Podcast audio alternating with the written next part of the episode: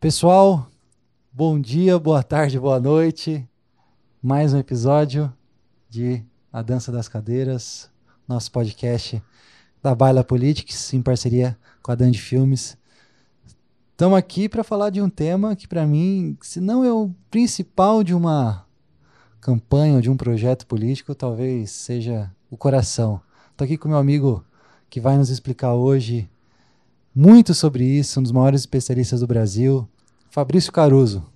Como é que você está, meu amigo? Bom dia, boa tarde, boa noite. É isso aí. Os amigos, para baila, para todo mundo que está assistindo a gente, não sei que hora que vocês estão assistindo a gente, então é bom dia, boa tarde, boa noite. É isso aí. Obrigado pela deferência, Juliano. É um grande prazer estar aqui, ser convidado, agradeço. É, e vou tentar contribuir um pouco aí para as reflexões políticas, marketing político, campanha, estratégia, enfim, o que, o que rolar nesse bate-papo aí, que a gente tem uma é. licença poética aí de ser um bate-papo podcast. Estamos entre amigos. É isso aí. Gente, Fabrício, além de um excelente profissional, jornalista, é, estrategista político, graduado em gestão pública, com passagens no universo privado, no governo, jornal, em campanhas políticas, onde eu conheço o Fabrício há muitos anos já. E para mim está sendo um prazer muito grande aprender com ele também, professor do Renova Brasil, de tantas campanhas, professor de professores. Então, para a gente aqui, Fabrício, é uma honra muito grande te ter aqui para a gente conversar um pouquinho, aprender um pouco com você, você também conversar com o pessoal que nos assiste aqui no Dança das Cadeiras. E conta um pouquinho mais, Fabrício. Eu estou falando aqui super diferente com você e queria que você falasse um pouco como que você chegou na política, porque você começou desde cedo, né, cara? Desde a da juventude, numa militância, passou que eu acho que vários lugares do Brasil, várias posições, o que te faz hoje não só um grande professor, mas também uma referência para todo mundo que está no mercado. Fabrício, bola tá contigo, vamos lá. Bom, é, a gente pode fazer um resgate histórico um pouco mais extenso. Tá Podemos ir um pouquinho mais atrás. Você vai me controlando, porque se deixa, a gente faz aqueles podcasts de 4, 5 horas. Né? É, não, denuncia, Mas... denuncia. Mas, assim, é... da minha atuação, independente da política, mas mais profissional mesmo, eu, eu tenho, uso a síntese de atuação híbrida. Né? E o que justifica a minha atuação híbrida é por todos os locais que eu já passei e o que eu desenvolvi, que a vida levou a, a essa história eu posso falar de começo mesmo, meu começo, raiz. É, eu sou professor de capoeira, pouca gente sabe disso, a gente lembra disso, né? Esse ano, agora em agosto, faço é, 27 anos de capoeira. Que legal. Cara. E foi a capoeira que me levou para a política pública. Então, a política pública ela foi desenvolvida por quê? A capoeira precisava expandir espaços. Além das aulas que a gente dava em academia, escolas, a gente foi para programas que existiam no governo. Eu comecei num programa que era uma parceria da Secretaria Estadual de Educação do Estado de São Paulo com a Unesco, que chamava-se Parceiros do Futuro, na gestão do, do governador Covas, em 1999, 98, que é ou seja, há mais de 20 anos. E ali a gente atuou em alguns lugares periféricos, onde a gente conseguiu ver é, uma série de de diferenças sociais, de atendimento, de acolhimento, entender e se colocar no lugar do outro, das necessidades, enfim, e isso vai tocando a gente, né? O coração, né, cara? O coração para a política pública. Então, antes de qualquer coisa, a gente entra para a política, para política pública. Então, dali eu parti para. O mesmo projeto foi remodelado. Em 2003, ele se transformou no programa Escola da Família, né? que era a abertura das escolas aos finais de semana para a comunidade atuar, porque tem muitos lugares no estado de São Paulo que não tem nem é, onde poder praticar uma atividade esportiva, socialização nas comunidades. E ali é, eu prestava esse, esse trabalho. Depois eu tive meu primeiro vínculo na Prefeitura de São Paulo como oficineiro de, de um programa que tem até hoje, chama Recreio nas Férias. Sim. O Recreio nas Férias, ele é na, nos períodos de, de recesso escolar, a escola cria uma série de atividades para os alunos para poder estar. Tá, é, uma colônia de férias, é, assim, né? Conhecendo e tendo experiências é. ali que, que também me impactaram, de 2003 a 2005, que eu participei desse programa de passeios de SESCs da vida para ir nas piscinas, a conhecer a, ao centro de distribuição dos Correios na Vila Leopoldina. É, e, e, uma vez eu fui lá para o Rincão, não sei se você conhece Jardim Rincão, Zona Norte de São Paulo. Não conheço. Os lados de Perus, Taipas, aquela região. Eu, eu atuava numa escola lá, e essa escola lá é, tinha um ônibus que levava a gente é, para a Estação Ciências, que era na Lapa. E ali eu nunca esqueço, tem um decidão da, da Raimundo Pereira de Magalhães, Estrada Velha de Campinas, Sim. que uma criança virou para mim com o olho espantado e fez assim: Nossa, professor, a marginal, o rio Tietê aqui, nossa, é a primeira vez que eu vejo o rio Tietê, sabe? Então, são umas coisas corriqueiras que a gente não presta atenção e acha que, ah, tem que fazer política pública porque tem que fazer política pública, porque tem que cumprir índices e nada, e, e entender e escutar as pessoas é, me motivou a, peraí, eu vou construir política pública para quem? De que forma? Como que eu vou buscar né, conhecer a real necessidade e ter o senso de urgência de trazer a solução. Legal. Então, esse, é, eu acho que essa premissa é, é, ela foi que motiva tudo, né, cara? Porque foi realmente daí que surgiu tudo. Passou-se um tempo, é, a gente, eu fiz, é, eu fui trabalhando em diversos é, programas. O próprio Recreio nas Férias, eu fui tendo uma escala progressiva. A coordenadora é, fala assim: não, você não, não pode só ser oficineiro para as crianças, você tem que ajudar a fazer formação dos oficineiros. Isso é didático. Aí eu falei: é, porque eu sou professor de capoeira já. Naquela época eu tinha 5, 6 anos de capoeira. Uma faculdade hoje aí tecnológica é dois anos, dois anos Sim. e meio. Já tinha 5, 6 anos de capoeira. Eu já dava aula de, em vários locais. E ali ela falou assim: você precisa formar os oficineiros como que fazer a, a interação com as crianças. Aí eu comecei, além de oficineiro de ponta, formar. Aí, no outra série, além de ser oficineiro, formador do, do oficineiro, fui para coordenador dos espaços. Aí você vai entrando um pouco mais na gestão pública. Então, você, você vai, passa da, da política pública para a gestão pública. E aí, chegou um determinado momento, lá em 2008, é, alguns colegas que trabalhavam comigo foram, foram desbravar a Europa, foram para Portugal, para Lisboa, e me convidaram para me apresentar para a prefeitura de Lisboa e levar capoeira, política pública daqui para lá. Fui, tive uma experiência de política pública em Lisboa, implantei a capoeira lá em seis clubes de coletividade, né, do, hum. de Portugal lá e, e, eram centros esportivos que também foi uma, uma experiência interessante de entender as diferenças, né, sobre, sobre atuação e, e como o, o, servidor público português lidava com política pública e fomentava aquilo, e quais públicos necessitavam de cultura, de manifestação cultural e etc. Voltei para o Brasil, fui. Já chego na política partidária, tá, Júlio? Tá, tá chegando, tá chegando, gente. Fui pro, fui pro. Em 2009, voltei para o Brasil.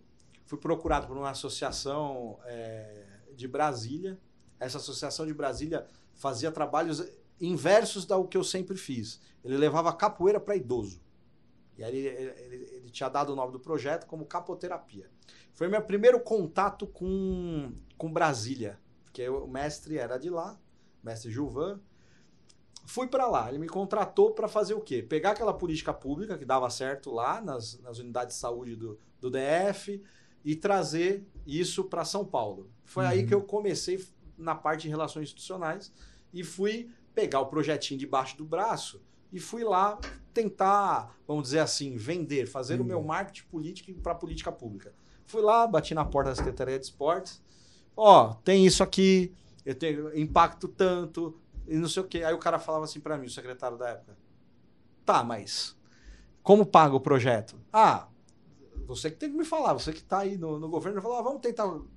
Verba federal, Ministério do, dos Esportes. Vamos tentar um vereador, vamos tentar pegar uma emenda parlamentar. Para mim era tudo novo essa parte de organização da gestão para viabilizar projetos de política pública.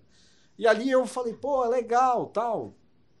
Interessante, vamos lá. Começa o processo 2009 2008, e 2010.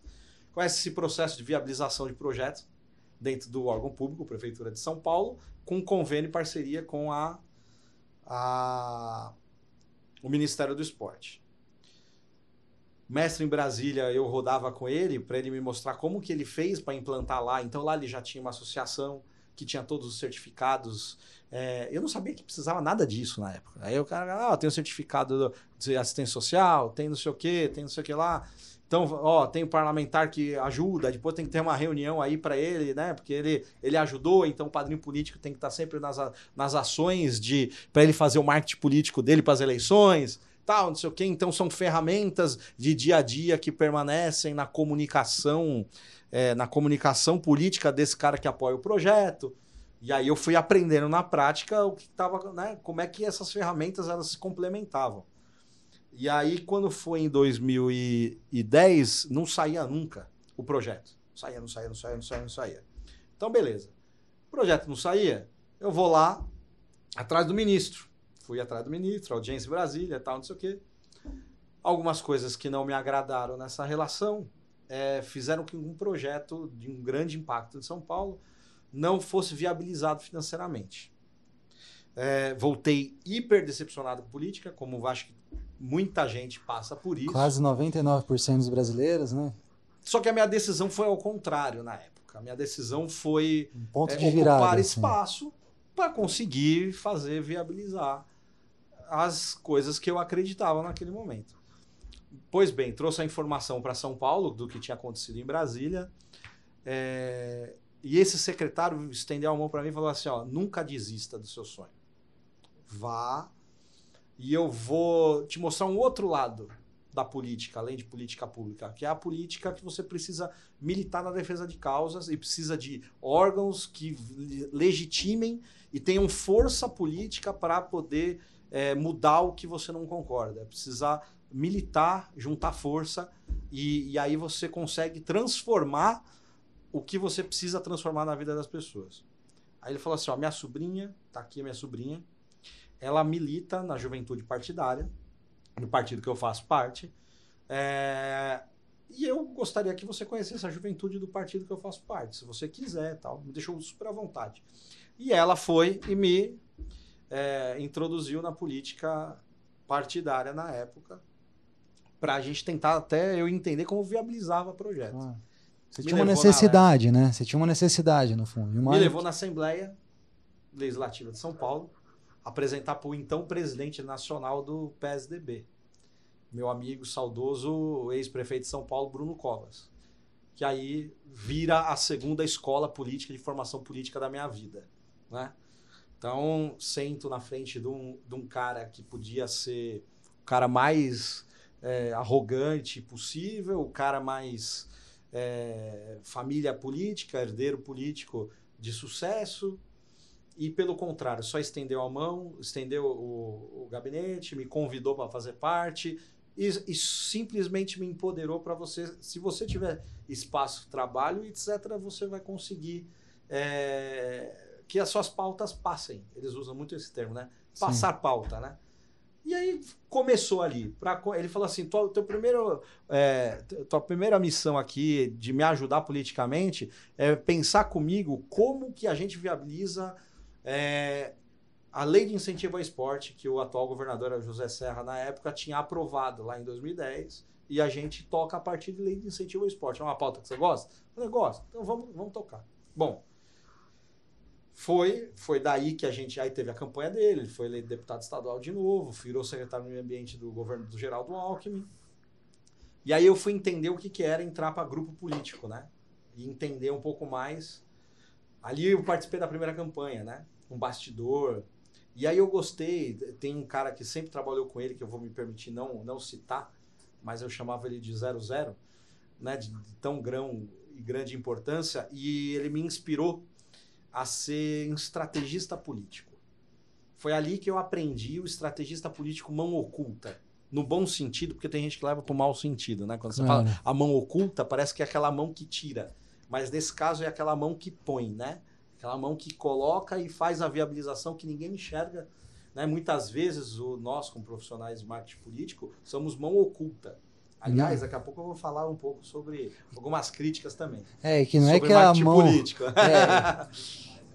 tá? E, e, não é que a mão que a mão que não existe, né? A mão, muitas mãos existem para que alguns apareçam, né? Eu acho que é o, o, o bom profissional ou bom marketing político, de fato, para você continuar também a sua história, literalmente, é que é, os bons profissionais eles fazem acontecer, né? Bons profissionais que às vezes não aparecem nas câmeras, não estão nas, nas atas, não estão nos, nos créditos, mas que eu acho que é, nas placas, mas que eles existem, né? Para parafrasear até o ministro Silvio Almeida, eles existem e merecem respeito, né, cara? Eu acho que esse é um pouco do nosso objetivo aqui.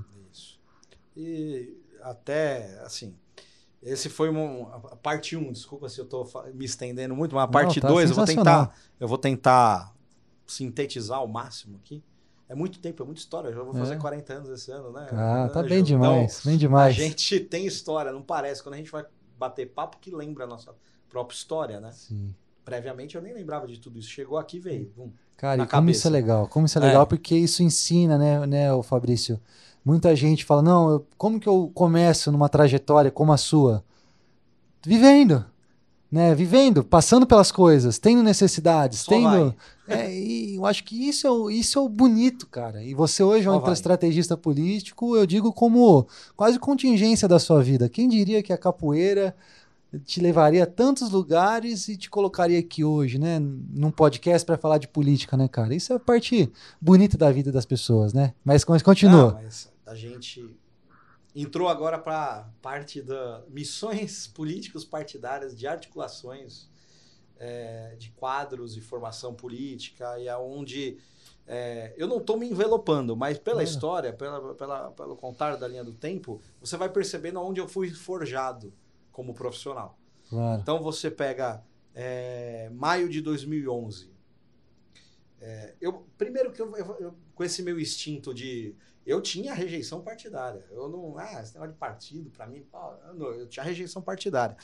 Então eu é, acabei que baixando a guarda muito por causa do, do Bruno, né? Muitas conversas que eu tive com o Bruno, pouca gente sabe, porque ele, o Bruno tinha uma coisa que ele, ele chamava as pessoas com as suas pautas separadas e falava assim: ó, isso é entre eu e você, guarda isso aí, guarda isso aí. Então, várias dessas conversas que a gente teve, é, aconteceu o seguinte: a gente é, ele precisava criar sucessão e quadros políticos na cidade, ou no estado de São Paulo como um todo de sucessão. E ele já não estava mais na idade e, e tamanho político para estar tá fazendo. Ah, você presidente da juventude do PSDB do Nacional, na época. Enfim. E aí teve a sucessão no estado de São Paulo. Aí a chapa que ele, ele apoiou foi vencedora não foi uma composição política em 2011, que ficou de 2011 a 2013. E ali eu não estava, eu não quis militar essa campanha. Mas eu estava ali no bastidor, dando dica aqui. Quem foi militar foi meu irmão. Meu irmão é um parceiraço meu, assim. Bruno também gostava muito, muita gente conhece o meu irmão, porque meu irmão aparecia mais na época, né? Ele na época tinha pretensões de ser eu o estrategista e ele o, o candidato. Ele o candidato, né? É, meu irmão é um capítulo que eu vou, eu vou citar já já. Mas assim, é, um abraço, viu, Vinícius? Então, o, o Bruno, ele, ele, ele fez o quê? Criou a sucessão, eu fiquei fora. Ele falou assim, mas tem que ter, de alguma forma, você dentro do processo. Então, na primeira reunião da executiva, deliberaram que teria que ter um secretário executivo na Juventude Estadual do PSDB. Aí falou assim, aí por unanimidade, eu fui, fui nomeado na primeira ata dessa executiva como secretário executivo.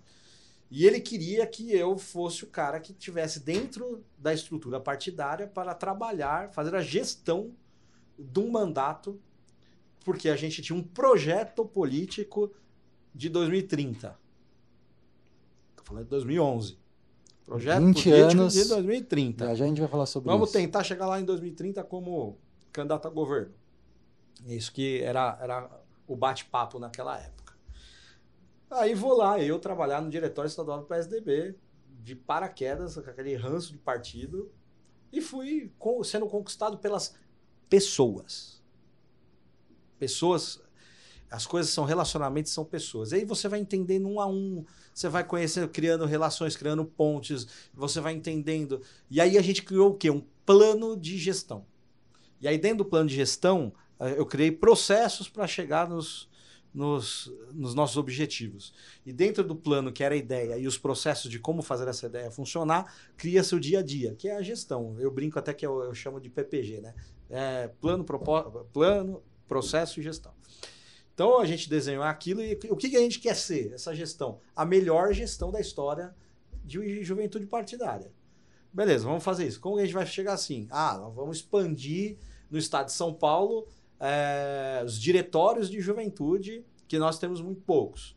Primeiro objetivo concluído em 2011, que a gente expandiu aí 60 e tantos por cento, salvo engano meu de numérico. Mas eu sei que a gente fundou mais de 120 cidades, o diretório de juventude. E rodamos as, as cidades, o estado de São Paulo inteiro. Hoje eu conheço 600 dos 645. Tanto por causa de governo, que aí eu entro em gestão pública num paralelo disso. E aí a gente conseguiu num final do ano, fazer um grande encontro. Na época, o governador era o Dr. Geraldo Alckmin, nosso atual vice-presidente da República. Fizemos um grande encontro com mais de 500 pessoas no diretório estadual, que são, eram esses novos, é, novos integrantes da juventude. Aí, ali eu entendi que a juventude partidária ia ser um meio de um projeto político, porque ali você engaja. Então, você está falando sobre o quê? Mobilização. Né? Então, é tudo, ó, dentro da minha história você vai pegando um monte de conceitos, o você vai pegando... O político vai chegando, vai agregando, né? Ele está presente é. em diversos modos. Como... O tempo inteiro. Ali, então, ó, ali é mobilização, tá? Deu certo, virou 2012. Qual é o nosso objetivo? Uma candidatura estadual em 2014. O Bruno, ó, eu vou ser federal, preciso de um estadual. Beleza, vamos construir na juventude, que era um dos, uma das bandeiras de o que ele era na época. 2012 ele tinha 32 anos. Aí para 2014, 34, então a gente conseguia é, criar esse projeto político né? E, e, trabalhar. Em 2011 a gente mudou a identidade visual da juventude. Então a gente mudou, tirou, é, a gente a gente tirou uma coisa antiga, mudou o tom de azul, Virou uma confusão lá com, com a turma da, da executiva antigas. dos adultos, que eu falava, os é. cabeça branca na época. Eu já hoje tô, tô indo para os cabeça branca, barba é. branca. Mas aí a gente mudou a identidade visual, criou um novo site, é, lançou isso ao vivo. A gente era uma máquina de Twitter. Na época, até o meu irmão foi entrevistado pela, pela, pela época, por causa da campanha do, do Geraldo e do uhum. Aloysio Nunes, senador, uhum. por causa que eles fizeram uma paródia do Pânico, né? Que virou um lastro na campanha para o Senado, para o Aloysio Nunes ganhar. Que não sei se você lembra, tinha um Augusto Nunes, que os caras batiam ah, sim, sim. batia o, a mão, a no, mão. na coxa, e a molecada lá, o meu irmão puxou isso junto com os outros meninos lá. Augusto Nunes, Aloysio Nunes, e batia, e aí virou peça publicitária, né? ah, e, e aí influenciador de Twitter, saiu na época. Então já era também uma, um reconhecimento dos veículos de comunicação do nosso trabalho. Falecido Twitter. Falecido Twitter. Né? Twitter, né? X, né? X. É. Agora, e aí a gente começou nisso. Começou a narrar as coisas. Fazer, fazer alguma. Né, fazer vídeo. Fazer... Aquela época era final de Orkut começo de Facebook. Era tudo mato, né? Entende? então, né, como, né, que público está em que plataforma, né? O que tá, né? Era Twitter, Orkut, né? E, e, pô, você fazer isso no celular, então, gente, era, era uma coisa de... É, é, o, quem não, é, não viveu aquela época não lembra que era Nextel, né? Hoje em dia a gente hum. usa a marca, porque não... É né? Nem sei se tem, Nem mas sei, me perdoa, né? É. Mas o, era o trim, né? É, o rádio, rádio, né? É rádio. rádio. Você não tinha. Não era uma tela de computador. O era o 5G, né? né? É, e tinha um outro, um outro pequenininho que mandava, que era uma febre também, que eu não cheguei a ter, mas. Blackberry, né? Blackberry, esse, que também era uma febre. Aí a galera tweetava. Twitter porque era que nem SMS, celular velho, joguinho de cobrinha, né? É. Tá os, os, celulares. Pra geração antiga que eu acho que não deve nem estar tá entendendo, assim, né? Os velhos, os velhos é. conversando. E, e aí a gente começou, por causa dessa tecnologia, a, a, o, o, Twitter era. Twitter, é. Twitter é. né? Falar no brasileiro, no português, né? E tem diferença, viu? Do brasileiro, é, do, do, lusitano. Né? Quando eu morei em Portugal, os caras falavam que era. A gente falava brasileiro ou tuganês. É. Né? A diferença era, era o gerúndio. O gerúndio. Enfim. Ah, aí a gente, a gente teve essa essa guinada, né? Nos causos, eu vou contar uma história, vou fazer um recorte aqui, vou só falar dos objetivos de, né, da minha história ainda, porque ainda estamos na história, né?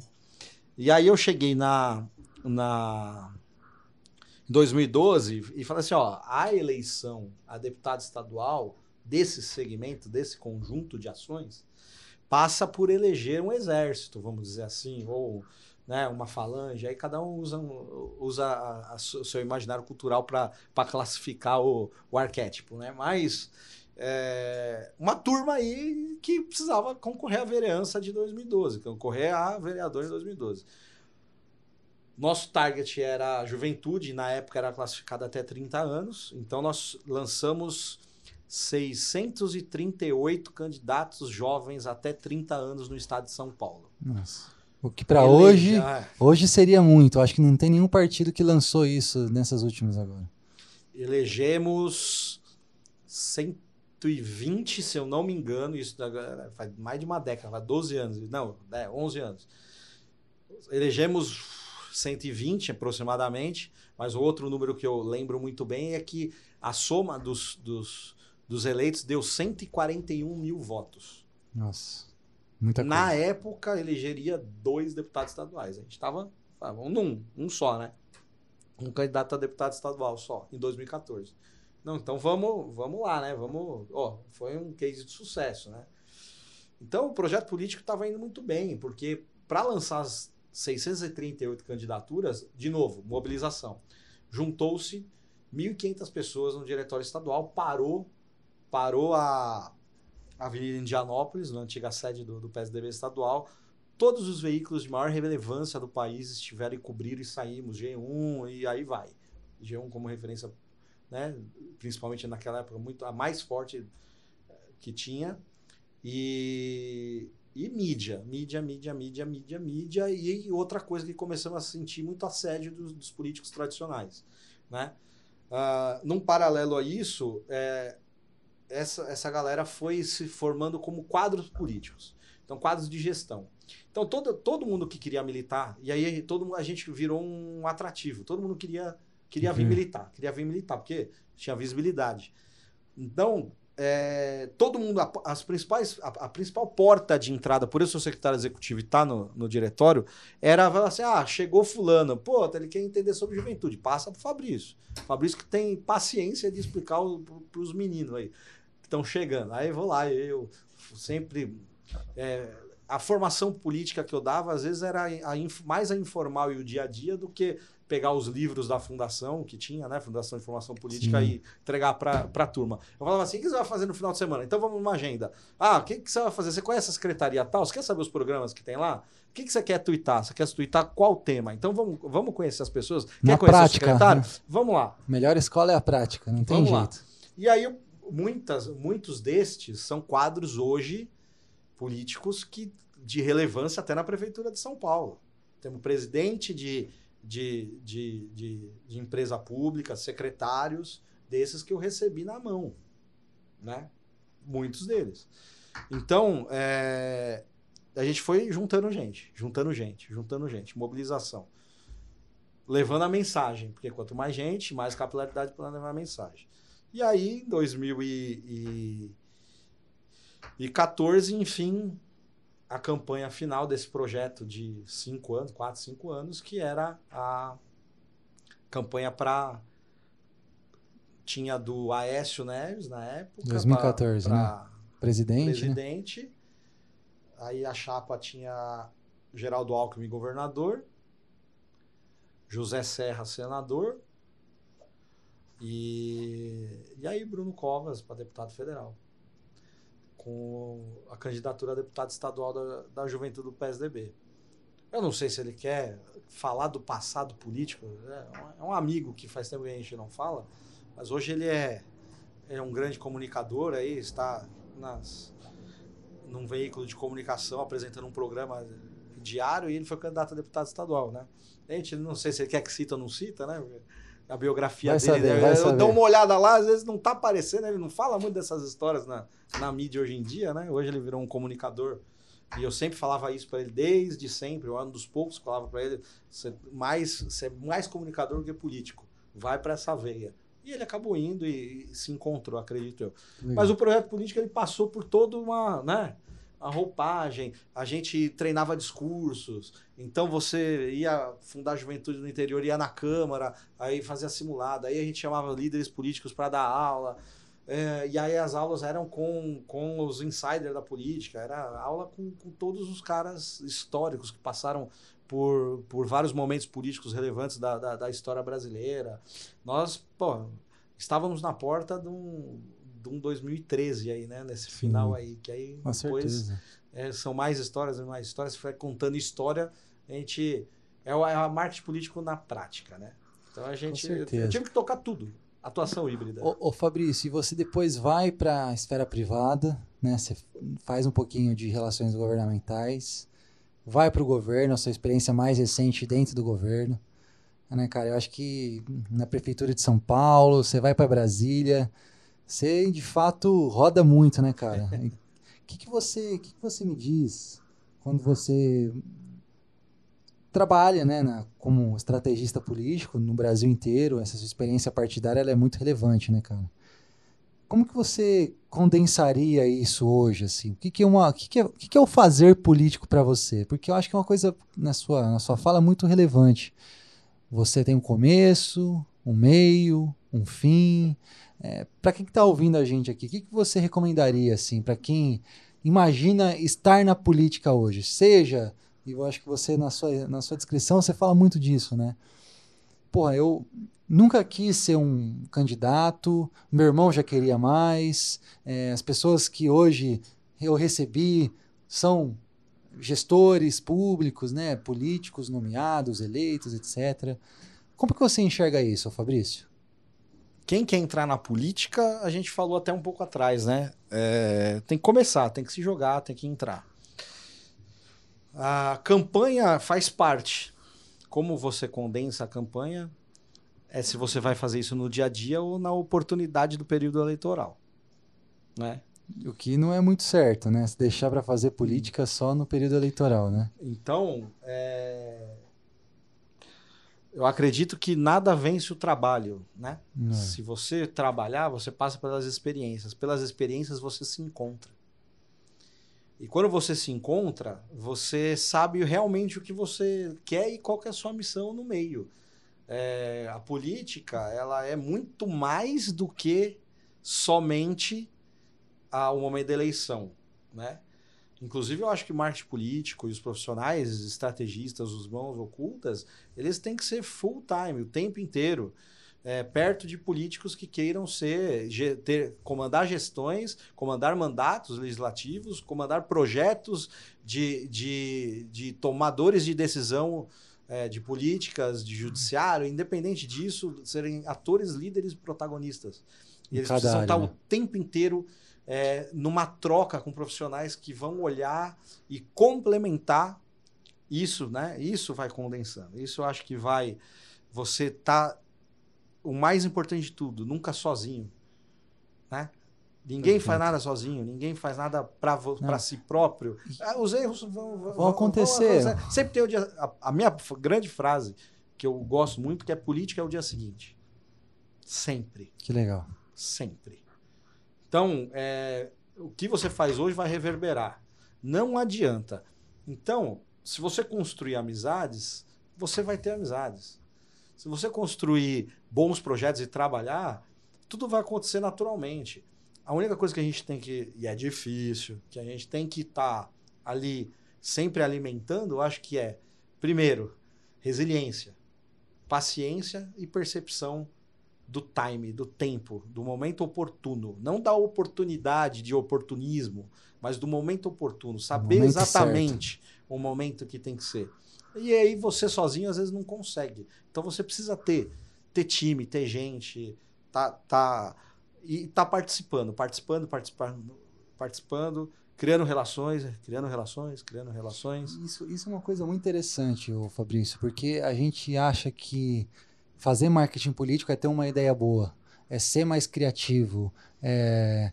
E você traz uma outra abordagem aqui. De fato, para fazer um bom marketing político, para você ter uma boa estratégia política, você tem que entender, sobretudo, de política. Que é o grande diferencial. Básico. Exato, é o grande diferencial de você, do profissional que faz post e do profissional que faz política através do post. Né? Então, isso é o grande desafio que. E essa segunda parte que você está falando de você criar relações, né? Às vezes o profissional do marketing político, sobretudo nessa era digital, ah, vou fazer home office, é, olha, só me dá o post, ah, o cliente me dá a pauta, eu trabalho aqui, tecnicamente a legenda, edito o vídeo e, e solto na rede social. Tudo bem, isso é muita gente só faz isso, mas isso é uma parte. E quem às vezes está tão alienado do todo, esquece que de fato do porquê, dos porquês se faz aquilo. Né? Então, Perfeito. eu fico pensando no até uma coisa que a gente aqui na Baila tem se especializado, que é a questão de formação de equipe. Você traz isso na sua trajetória de uma maneira muito interessante. Que você faz relação, você construi pontes, amizades, obras, projetos, ideias, e uma hora isso vai germinar. Às vezes não da maneira como a gente quer, não no tempo, muitas vezes não com as pessoas, mas a construção é, dessa atividade política, pela qual o marketing político também existe, é a relação entre pessoas. Você ter bons relacionamentos e ter uma coisa que eu acho fundamental: inteligência emocional. Às vezes a gente vive numa geração, vive numa época que qualquer estresse, qualquer coisa que sai fora do lugar, qualquer bronca, o que é normal, qualquer cobrança, é tido como um tabu, é tido como uma agressão, é tido como, ah, desisto então, não vou fazer política porque é um ambiente ruim. De fato, a política muitas vezes ela não é o melhor ambiente. Como então tantas outras empresas, governos, famílias, igrejas, a gente está lidando com pessoas. E como que você enxerga isso, Fabrício? Ter essa inteligência emocional, é, relevar muitas coisas, bater o pé em tantas outras.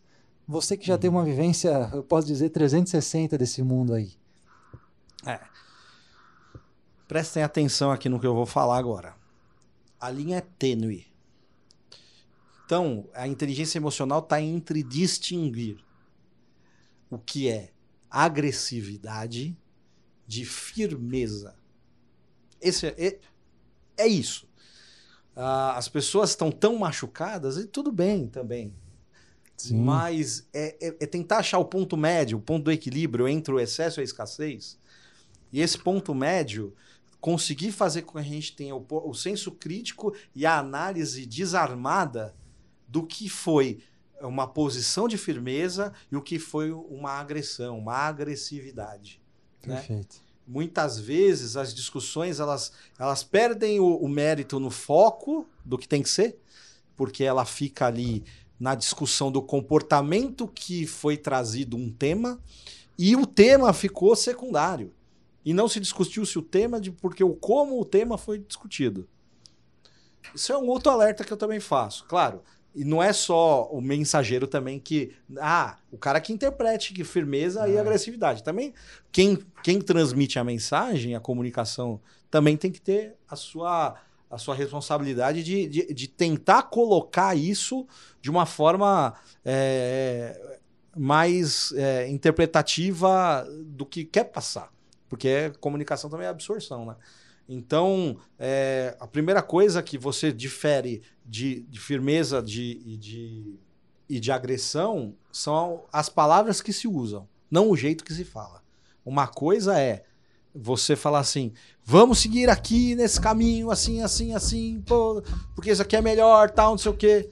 Outra coisa é você xingar a pessoa falando isso. Perfeito. Então você está sendo agressivo porque você perdeu o respeito. Né? Agora, firmeza, firmeza, às vezes você não falou um palavrão. E eu já cansei de ver o cara que fala, ô oh, meu amigo, seu FD, não sei o quê. Exato. Vem cá, vou te lascar, vou te numa classe.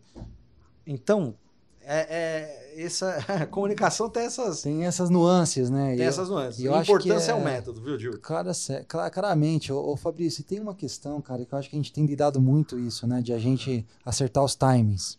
Você fala de timing Sim. de uma maneira muito sábia é, de quem já viveu, né? E eu acho que eu queria tratar um pouquinho disso com você aqui, porque a forma que você se relaciona é muito importante, mas muitas vezes as expectativas também estão super desalinhadas na política. no mundo que a gente vive a era da urgência, o algoritmo que precisa ser tudo para ontem, tudo todos os dias, viralizar de um dia para o outro, e às vezes a gente esquece dessa noção de processos, né? E você conta a sua história de entrar na, na capoeira, e como a capoeira 20, 25 anos depois te leva para lugares que você nunca havia imaginado, imagino eu, quando você era jovem, adolescente, né? E ao mesmo tempo, hoje novas pessoas estão entrando no mercado, e digo nem só no marketing político, mas também na política, né? Você, como professor do Renova Brasil, sabe, vive ah, os sonhos das pessoas. Eu quero ser político, eu quero ser vereador, eu quero ser prefeito da minha cidade. E muitas vezes as expectativas são desalinhadas. E eu gosto de usar uma metáfora, imagino que você também, que é essa questão da, da, da campanha e do processo político não ser uma corrida de 100 metros, né? ser uma maratona. Né? E como que você enxerga isso, Fabrício? Assim? Porque muitas vezes eu quero já engatar em, na segunda pergunta, né? Da 100 metros maratona, mas também do que é ter uma vitória, do que é ser vencedor dentro de um processo eleitoral. Me, me conta mais as suas, suas impressões, sua experiência que você já viveu nesse, nesse, nessas duas questões. É, são conceitos para refletir, né? Com são, certeza. São, é, e conceito, eu trago mais como reflexão. Eu estou longe de querer ser o dono da verdade, né? A gente traz experiências que, que, que forjam a gente criar é, indicações de reflexão para você usar o nosso exemplo para não errar, né? Errar então, menos, né? É, tentar errar menos ou, né? É, fazer melhor, independente, se inspirar, né? Não ah. copiar, se inspirar e etc. É, cara, você falou no começo da sua frase, assim, tem algumas frases que eu, eu uso para gatilhos mentais, para organizar as coisas até, né? É, você falou sobre sabedoria, né? Suas palavras sábias. É, mais uma frase de reflexão que eu gosto, que tem alguns gurus meus aí que me dão alguns e eu não esqueço, né? É, cara, saber diferenciar inteligência de sabedoria é muito importante. Com certeza. No, nesse processo todo nosso. Por quê? É, eu, vou, eu vou falar uma coisa que é, é assim: inteligência é você conhecer, sabedoria é usar, saber usar o que você conhece, né? Então, quando você tem inteligência, por exemplo, Juliano, não, não é você, eu acredito que não, longe de mim, mas inteligência sem sabedoria é a mesma coisa de você saber, com a sua inteligência, falar seis línguas estrangeiras e não tem nada para dizer com nenhuma não delas. Não tem nada para falar. Não serve de nada inteligência sem sabedoria. Então, então essa é, muito é, legal. Essa é uma das, da, das reflexões que eu gosto sempre de de estar tá ali. Aí você falou sobre o Renova BR. A gente tenta trazer essas reflexões.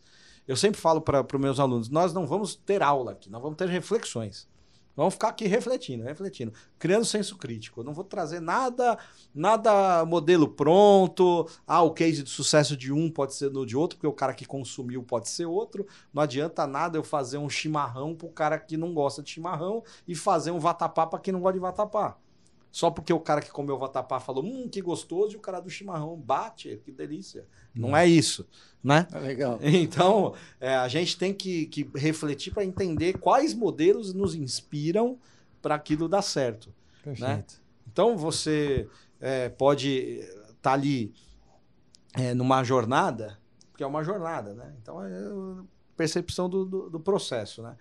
Então, quando você é, cria um projeto, uma campanha, é, um objetivo para andar, é, as vitórias, né? Você falou sobre isso, né?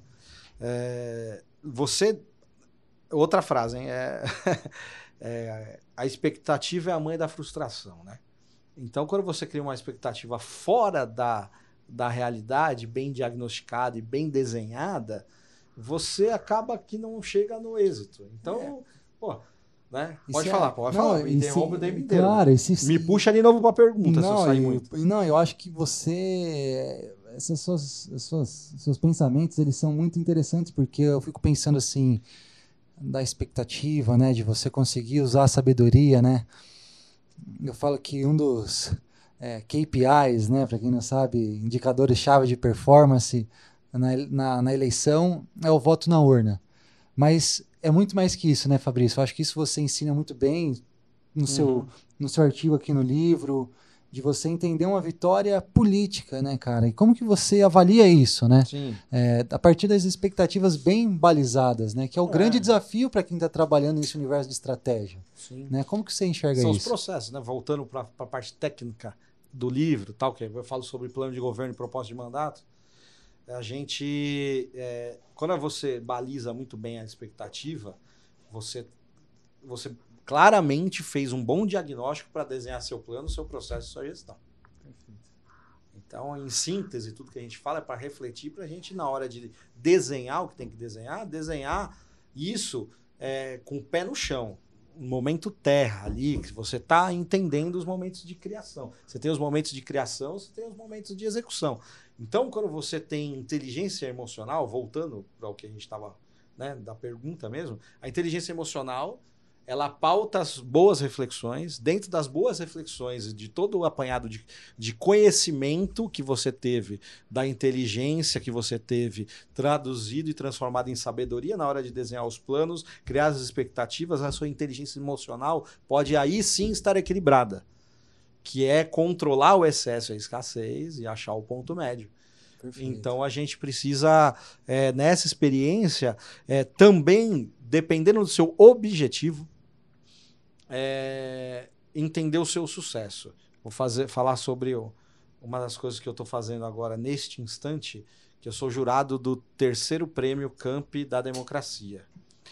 É, a gente nem falou do Camp ainda. É, né, depois a da- gente da- tem muito papo. Mas ainda. o Camp é, Explica para quem não conhece o que, que é o Camp. O CAMP é o Clube é, Associativo dos Profissionais de Marketing Político, que eu sou um dos membros fundadores dele, que foi fundado em 2018. Legal. né? Então, é, o CAMP me proporcionou várias, várias aberturas de porta né, institucionalmente, dentre elas ah, né, irmos para o combate à fake news, né, que eu tenho um termo assinado no TSE, é, junto com, na época, o ministro Luiz Fux, a gente foi né, os sete, sete, sete representantes do CAMP a assinar o combate à fake news no Brasil em 2018.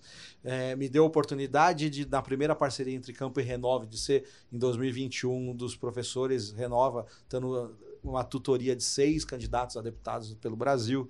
É, me deu a oportunidade de escrever um capítulo num livro que hoje é considerado a Bíblia do marketing político, né? É o, é o- é o grande livro que a Academia de Marketing é, é, vai colocar nos seus nas suas prateleiras, né? Então, né, eu tenho um capítulo de plano de governo e proposta de mandato.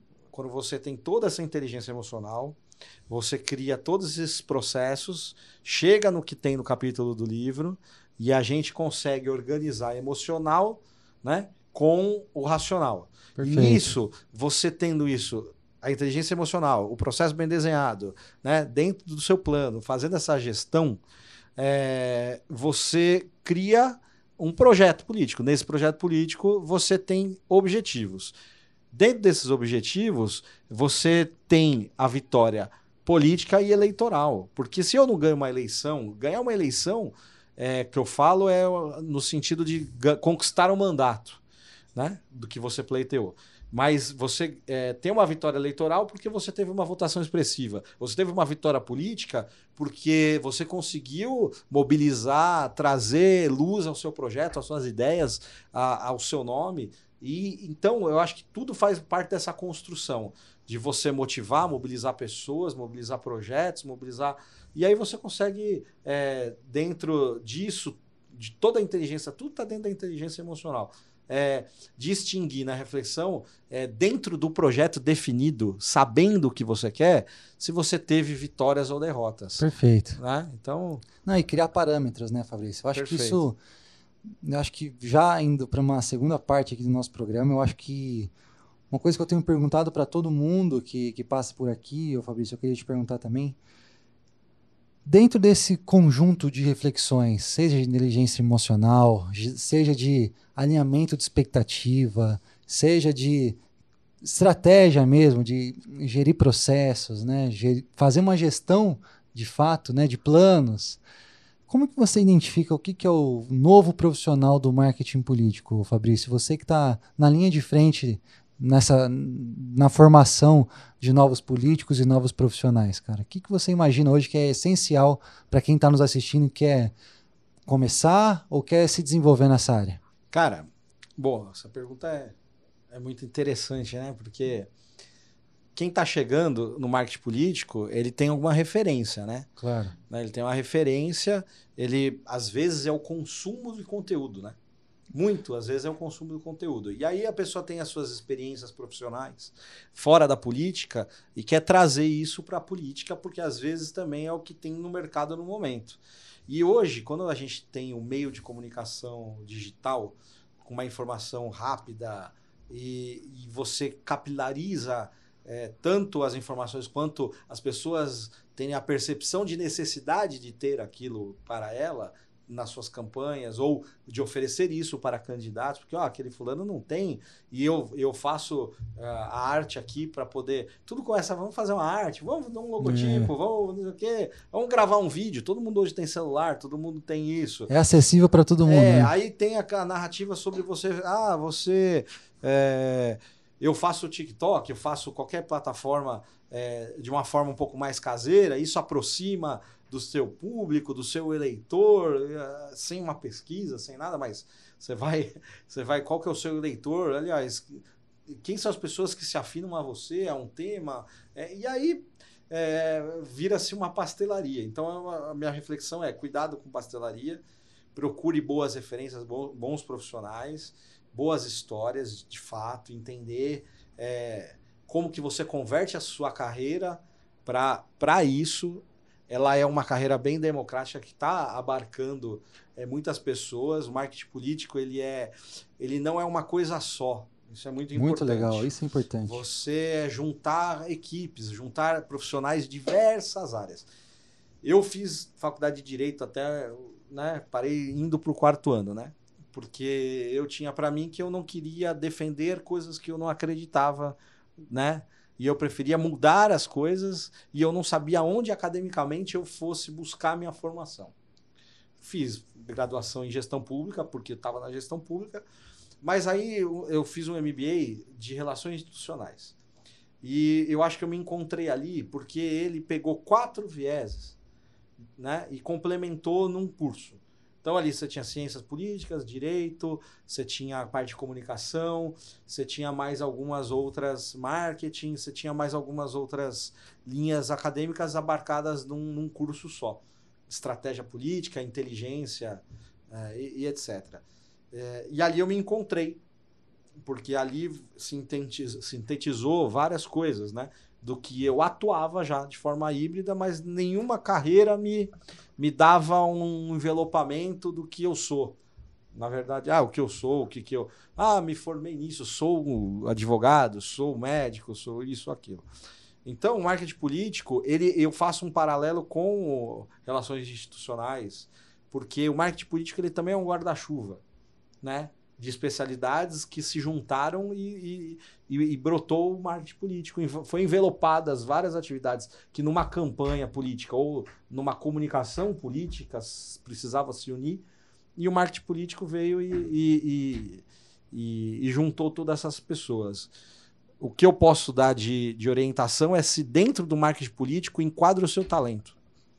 Enquadre o que você é de melhor e entenda que marketing político não faz sozinho marqueteiro de sozinho não é marqueteiro. Na verdade, ele quer ser um, um, um produto é, dele, dele para ele mesmo. Né? Então, marketing político você consegue ter profissionais de publicidade, você consegue ter profissionais de direito eleitoral, você consegue ter é, comunicadores, profissionais de relações institucionais, você pode ter estrategistas políticos, políticos, você pode ter jornalistas, você pode ter uma série de, de, de pessoas que têm talentos designers gráficos, cineastas, é, enfim, uma série de pessoas que vão juntar e vão fazer o marketing político. Então, o marketing político encontra a sua especialidade dentro desse tema. Então, não abrace tudo, porque senão sabe o que vai virar? Uma pastelaria. Aí é. vira aquele negócio, tudo uma pastelaria. Tudo padrão. Não copie, sim, é. se inspire em, é. em conceitos e etc. de atuações. Exatamente. São essas dicas para você desenvolver, se desenvolver como um bom profissional entrando nessa área. Seja natural, não force a sua entrada.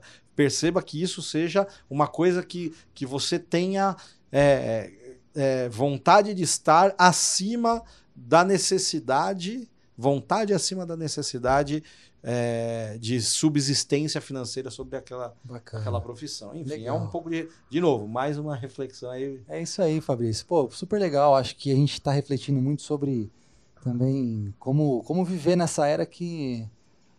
Você falando muito de gestão, muito do novo profissional, né? A gente entender é, como alocar os, as boas pessoas, os desejos, as vontades, as ideias né, dentro de um profissional que vem no mercado e que ele precisa entender, aprender a trabalhar, né? Que eu acho que essa é a grande. É, às vezes a gente entra no mercado sem saber, hum, sabendo editar um vídeo, sabendo fazer um card, sabendo fazer muitas coisas, escrever, mas a gente tem que saber trabalhar. O processo Isso. de trabalho é muito importante também. E Fabrício, entrando agora numa terceira terceira parte do nosso programa. Queria que você contasse um caos. Você tem contou vários aqui. A gente conversando um pouquinho antes de começar a gravar aqui o programa, contou brevemente. Conta, conta pra gente aí esse caos que você separou, que é hilário, pessoal. Eu tenho certeza que vai gostar muito. É, eu preferi, eu, eu precisei, né? Se não na minha história, ele já ia entrar como, é. Como uma parte, né? né? São uma das histórias que foram bem relevantes, principalmente se a gente recortar como um, impacto de, de marketing político e de, de estratégia política. E, e mais do que isso, nesse caso, os causos, eles, eles mais forjaram a gente na, em outra parte, que é gestão de crise. Que é outra Perfeito. coisa que a gente tem um dia a dia em gestão de crise, é. que tem que tomar um, um, um, cuidado, uma atenção muito grande quando a gente é, tem alguns percalços no caminho, né? Tudo aquela inteligência emocional, na gestão de crise você tem que ter dobrado, triplicado, dobrado, você tem que ver direitinho, porque olha, é, esse caso que a gente passou, todos jovens, poderia a gente ter feito pés pelas mãos ali. Mas Conta o meu, ca o meu caso é o seguinte, aconteceu no final de 2011, a gente, agora falei que ia falar do meu irmão, né, o Vinícius, uhum. vamos lá. O Vinícius, meu irmão, ele sempre gostou de política. Ele é um cara, ele tem 10 anos a menos que eu, sempre gostou de política. E a gente está sempre junto, né? E na época ele estava militando no Twitter, ele, a gente se acompanhava na militância com, com o Bruno. Ele, o, o, Vinícius ele, fez, ele viajava com o Bruno Covas para o interior. Né? O, o, Bruno, ele era o mais novinho, era o chaveirinho, tinha 16 anos na época, ia com eles e tal. E ele, e ele gostava tanto de política que quando, ele ainda estava na escola por essa idade. Então o que, que ele fez? Ele, ele, ele, se, ele, ele se inscreveu num programa que chama Parlamento Jovem. O Parlamento Jovem, ele você se inscreve um projeto de lei, é, submete, é um concurso que você vai ser um parlamentar por um dia. Ele, ele tentou nas três esferas, aqui na Câmara de São Paulo, ele tentou na Assembleia Legislativa e na Câmara Federal.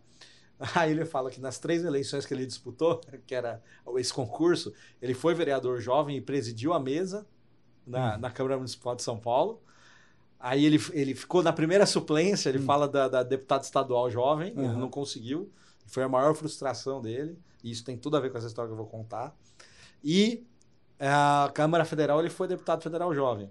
Né? Ele ficou, foi, foi para Brasília, foi, fez um discurso lá no plenário, muito legal, cara. É um capítulo à parte. Meu irmão é um capítulo à parte. É uma figura. Quando a gente estava com a juventude, a gente, por essa relação do meu irmão com o parlamento jovem, ele ficou muito amigo das pessoas que promoviam isso. Ele até escreveu um, até um cientista político relevante, acho que está na FIP agora, era presidente de fundação tal. E ele até escreveu um artigo com o cara junto, não sei o quê. E aí o cara apresentou quem cuidava disso na Assembleia Legislativa. E aí essa pessoa ligou para a gente e falou assim: vocês não querem ajudar a gente é, a divulgar isso no governo do estado? Porque cada um está num lugar. Eu estava na Secretaria de Cultura em 2011, meu irmão estava na Secretaria de Educação, o outro estava num gabinete de deputado lá na Assembleia, o outro estava. Cada um estava num lugar, no meio ambiente e tal. Da, isso tudo da, dessa executiva da juventude do partido. Aí a gente falou, ó, beleza. Ela falou assim, ó, o que, que eu vou liberar para vocês? Engajamento político. Então, vocês façam um material, no dia que os 94 é, deputados estaduais eleitos vierem aqui, vocês podem distribuir uma cartilha, porque vocês podem convidar, porque eu estou abrindo para todas as lideranças partidárias da Alesp, é, que vocês façam a divulgação para tentar captar esses meninos para a política. Cada um tem um viés, aí vocês filiam, levam para militantes, etc. Tudo bem. Aí vamos lá. Essa época eu ficava. Foi um, uma época legal que não tinha não tinha mesa para mim no diretório estadual. No começo eu fui meio boicotadinho lá, né? Aí me jogaram aonde? Na sala de, de comunicação, né? Aí eu fiquei na, na, junto com as meus companheiros jornalistas. As lá. contingências da vida. É, né? aí eu fiquei lá numa salinha menor que esse daqui, em quatro pessoas assim. E é, mas era toda a questão de imprensa do partido na época. Aí a gente foi. É, lá fechou isso e eu era o responsável da interlocução com, com o presidente da época, o tesoureiro, etc. Aí fizemos uh, a parte de comunicação do, do, do deputado, de, de, um dos meninos que cuidava da macro-região de Ribeirão Preto, fez no gabinete lá com, com o pessoal deles o desenho, do, diagramou uma revistinha para falar sobre o partido, as lideranças políticas, os feitos históricos, etc. e tal, dos parlamentares eleitos. Fecha nessa parte, dos parlamentares ou executivos eleitos. Eleitos. Beleza. Fizemos tudo, a prova vem para mim. Aí Fabrício vai lá e fala para chefe de, de comunicação do, do diretório: Olha, a gente vai distribuir. Conta essa história que eu contei agora, né? Eu preciso de aprovação disso aqui, porque eu queria que né, rodasse pelo partido. A gente é tudo duro, nunca, nunca tinha dinheiro para a juventude. Beleza, então você precisava ser criativo. Pegamos lá. Ah, beleza, revisou aqui? Beleza. Aí eu falei, peguei isso aqui, dá um vistinho aqui para mim. Ela deu um vistinho, tá aprovado? Tá. Fui no tesoureiro. Tesoureiro, preciso que você pague isso aqui, tal, não sei o quê. Tá, deixa eu ver. Aí folhou lá. Ah, beleza. Deu um vistinho lá, falei, beleza, daqui. Agora eu vou falar com o presidente. O presidente também era deputado estadual lá de Bauru, na época. Aí cheguei, presidente, Tá aqui, ó, a gente vai fazer isso, isso, aquilo, isso, aquilo. Você autoriza o pagamento, lá o tesoureiro já deu ok, a comunicação já deu ok, a revistinha é essa. A gente vai distribuir para 94 deputados jovens na Assembleia. Tá bom? No dia que eles vão fazer a sessão plenária. Ô, oh, maravilha, se puder até desço lá, tiro foto junto com eles, tá lá, tá aprovado. Beleza. Vamos lá, 90, aí rodamos 100, porque uhum. questão gráfica, né? Todo mundo que trabalha com isso sabe. Aí ficamos com 100 revistinhas. Aí 94 a ser distribuída distribuímos, foi um sucesso. Filiamos uma galera. Tá, meu, chegou uh, a próxima executiva estadual. Aí a executiva dos cabeça branca mesmo, né? Aí chegamos lá. Esse menino que era o nosso coordenador de Ribeirão Preto, menino hoje, né? Mas à época menino, ele, ele, ele virou embaixador da Lesp, ajudando a gente, era da executiva e tal. Ele quis ele apresentar para a executiva, né? O presidente da juventude na época passou a palavra para ele, no momento que a juventude tinha é, poder de fala na executiva. Aí ele levantou, apresentou a revistinha, pá, pá, pá, pá, passou a revistinha para todo mundo. A executiva, sei lá, tinha uns 18, 20, eu não lembro agora numericamente a executiva. Passou por todo mundo Aí, beleza. Aí volta.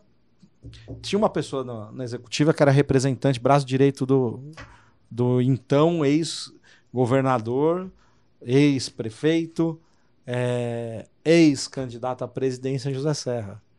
Um abraço, Serra, nada pessoal. E ela pegou aquilo, ela folhava para um lado, folhava para o outro, folhava para um lado, folhava para o outro, folhava para um lado. Cadê José Serra na revistinha? A gente esqueceu do Serra. Não colocamos o José Serra na revistinha. Rapaz, essa mulher pediu a palavra. Na hora que ela levantou, cadê o Serra? Cadê o Serra? O Serra não tá aqui. Aí esse amigo nosso de Ribeirão Preto pediu a palavra, né? Ele estava apresentando. Falou assim: não, sabe o que acontece? É, a gente fez uma revistinha só com os, os políticos do partido eleitos. Pô, você primeiro já foi na ferida do cara que devia estar, tá, meu. Eu magoado, me coloco, magoado. Eu me coloco no lugar, sinceramente. Aquilo lá dói. Doeu. Dói. A gente tá falando de inteligência emocional, hein? Esse é. gancho é maravilhoso.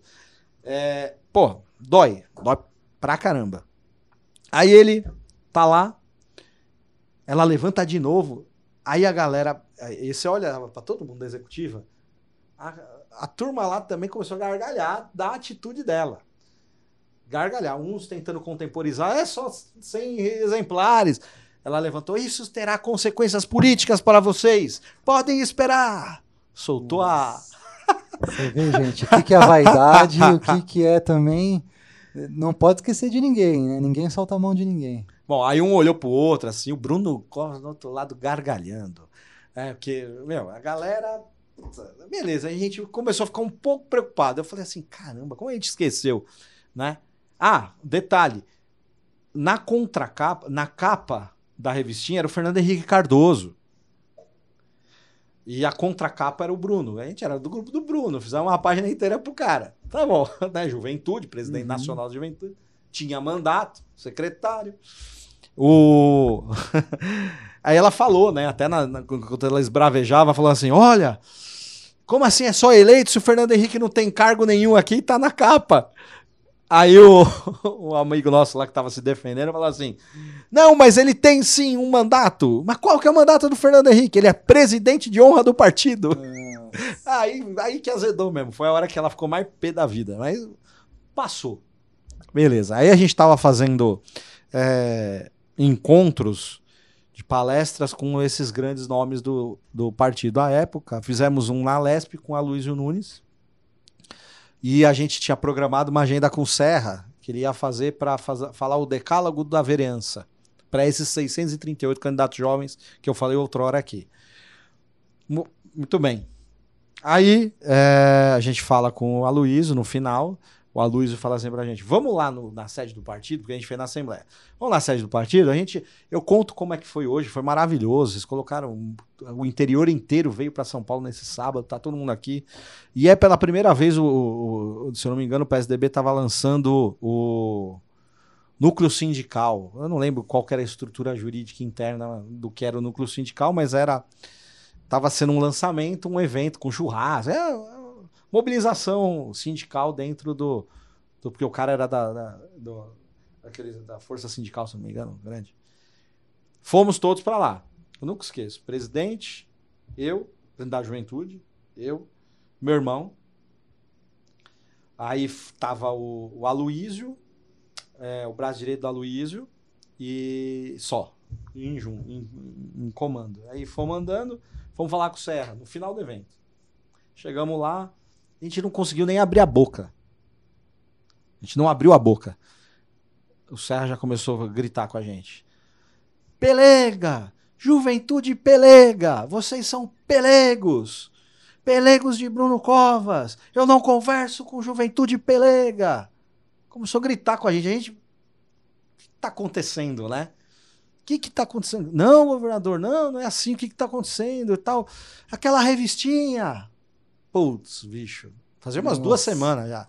Meu Como é Deus. É? Só que eu nunca esqueço, a gente tava aqui e ele falava pra cá. E eu não, eu não entendia. Tipo assim. Pra quem que ele tá falando? O governador né? não tá nem olhando a nossa cara.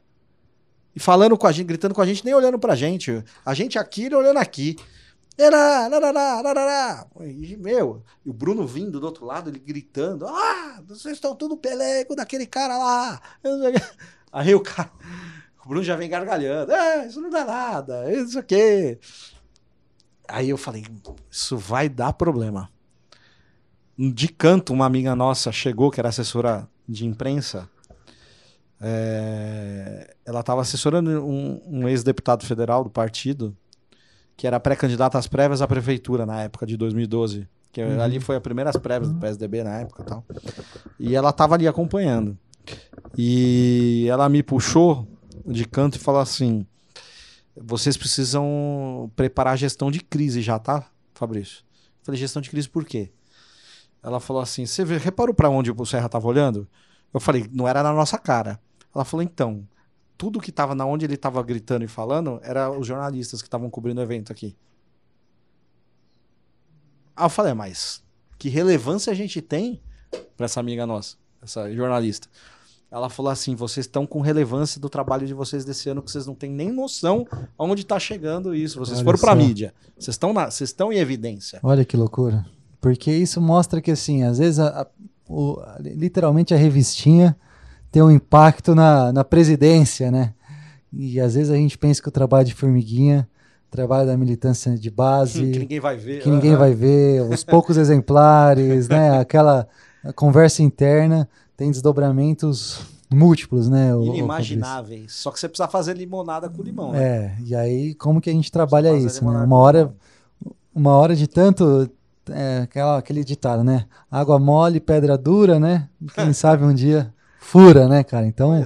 muito legal. Cara, Ô Fabrício, deixa eu entrar agora nesse quarto e um dos últimos quadros aqui. Saulão, põe a vinheta.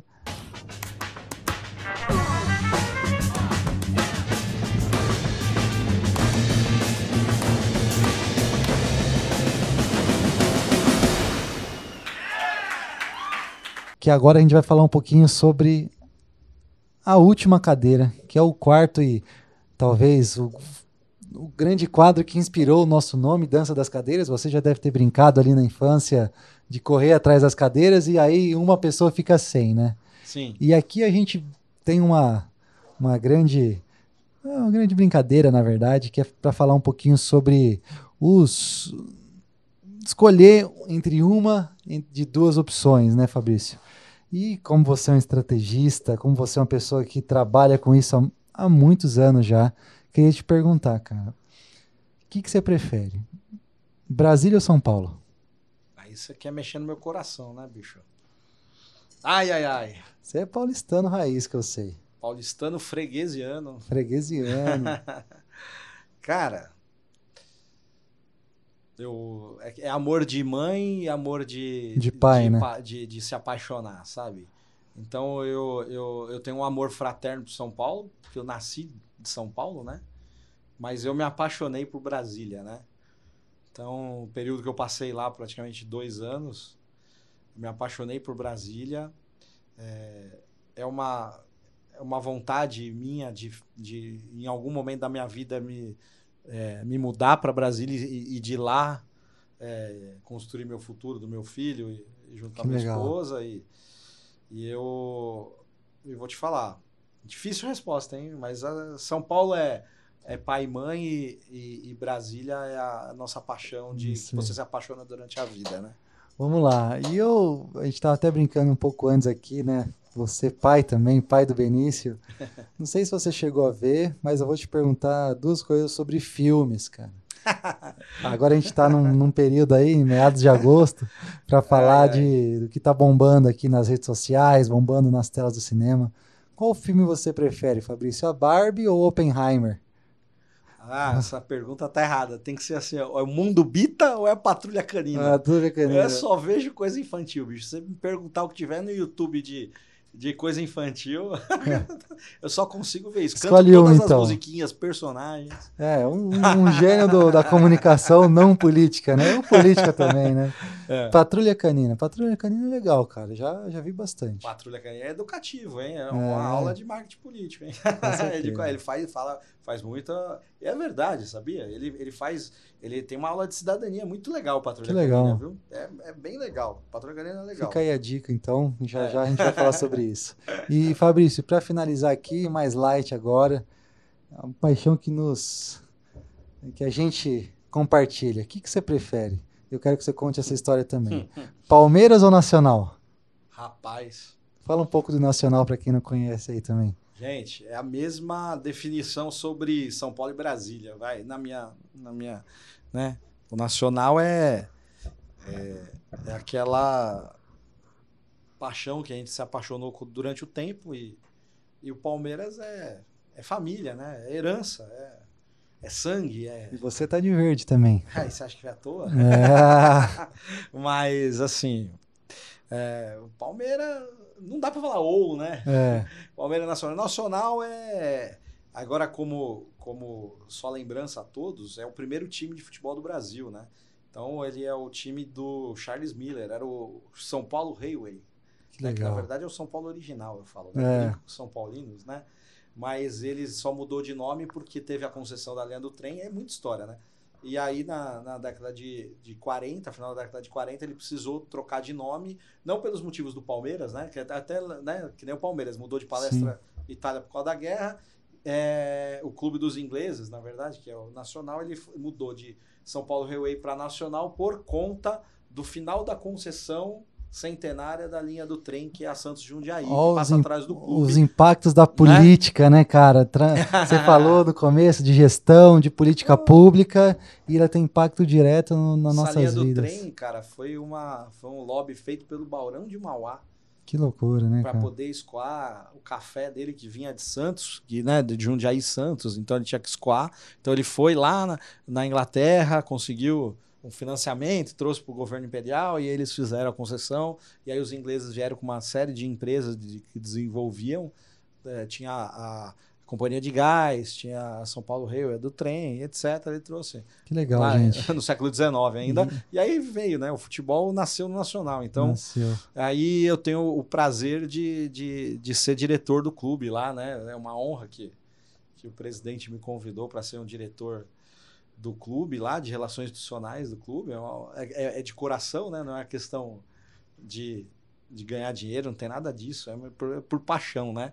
É aquelas responsabilidades por pai, paixão que a gente assume, é. né? Cara, então, e é eu recomendo todo mundo que está vendo aqui, gosta de futebol, conhecer um pouquinho da história do Nacional, que é muito legal. Fala um pouco sobre a história, não no, só do futebol brasileiro, mas a história do Brasil. Ô, ô Fabrício, vamos lá então para o nosso último quadro. Pô, te agradecer, cara. É assim, Imagina. é muita história. Eu acho que você tem que vir aqui de novo. É uma história muito rica de política mesmo, assim, política que vale a pena ser vivida, assim. Eu acho que todo mundo que vive e trabalha com política precisa escutar histórias como a sua, entender o que é resiliência, entender o que é paixão, o que é ideia. Você começou com a capoeira, terminando aqui com o nacional. E como que tudo isso, a, às vezes a gente fala, ah, mas para que que serve?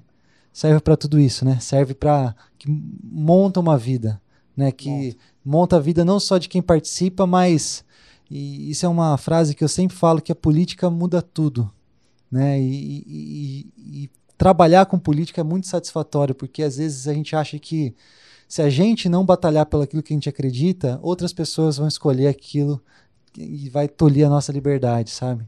Então, muito legal, Fabrício. Muito obrigado por ter aceitado esse convite. Eu sei que você muitas vezes fica no, no backstage, fica ali na, no, nos bastidores, é, fazendo política, e foi aí que eu te conheci e, e, aprendo muito com você. Uma aula que você deu hoje pra gente. Te agradecer, ou melhor, reflexões que você trouxe para nós, né? E eu queria que você terminasse um pouco a nossa conversa dando algumas dicas para o pessoal que está nos assistindo, eu sei que uma já está aqui na mesa, que eu estou vendo ela aqui, uhum. o grande livro do Camp. Mandar um abraço para o Bruno Hoffman e todo mundo do Camp. É, em breve estaremos lá. A gente já tem falado isso bastante tempo. Salve, presidente. E, e conta mais, Fabrício. O que, que você indicaria para as pessoas? Claro. Né? Pode mostrar aqui? Pode. Faz, faz o merchan. Faz o merchan. Aqui, ó. Marketing político do Brasil. Né? Nós temos é, 47 papas do marketing político aqui que se reuniram em artigos é, organizados por temas. Eu tenho a honra é, de ter escrito o plano de governo e proposta de mandato. Acredito até pela, por essa minha atuação híbrida entre, entre os momentos profissionais da minha vida. E, e tá aqui, gente. Isso daqui eu acho que tem que estar na cabeceira de qualquer pessoa que queira falar sobre, trabalhar sobre, entender sobre, ou contratar alguém sobre política e marketing político, estratégica e etc. Que legal, cara. Então, livrinho do Camp aqui, ó, acha na, no site da Amazon, tá? Opa, outro aqui, merchan. Ó, é, é que lá é a plataforma, né, que é. a gente mantém a venda, então a gente precisa vender para manter a, a, a associação clube, defendendo claro. as pautas, defendendo a democracia e, e vamos em frente. É isso aí. Fabrício, Cara, novamente, ó, muito obrigado. Tamo junto. Espero ver você mais aqui. Nossos projetos, a gente sempre discutindo, debatendo, refletindo.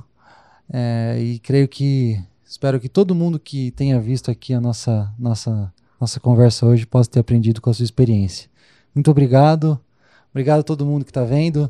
Não deixe de seguir também, arroba CaruzSP, né? Meu perfil profissional do Instagram, né? Do Instagram. Instagram. O Twitter tá morrendo, gente. Vamos tentar ver é, se a gente já morreu. tríade, né? É. Mas é o Fabrício Caruso, né? Fabrício Caruso, arroba Fabrício Caruso. também tá, tá meio capenga, mas tá lá. É Os conteúdos estão lá, mas é isso, pessoal. Não deixa de seguir arroba Baila Politics, arroba Dança das Cadeiras Podcast. Quem quiser me seguir também, arroba Juliano Salvarani. Agradecendo a nossa audiência. Estamos em todas as plataformas, todas as redes sociais. Manda seu comentário aqui. Um abração. O link do livro vai estar na descrição também do vídeo. Um abraço. Valeu. Valeu, valeu, abraço.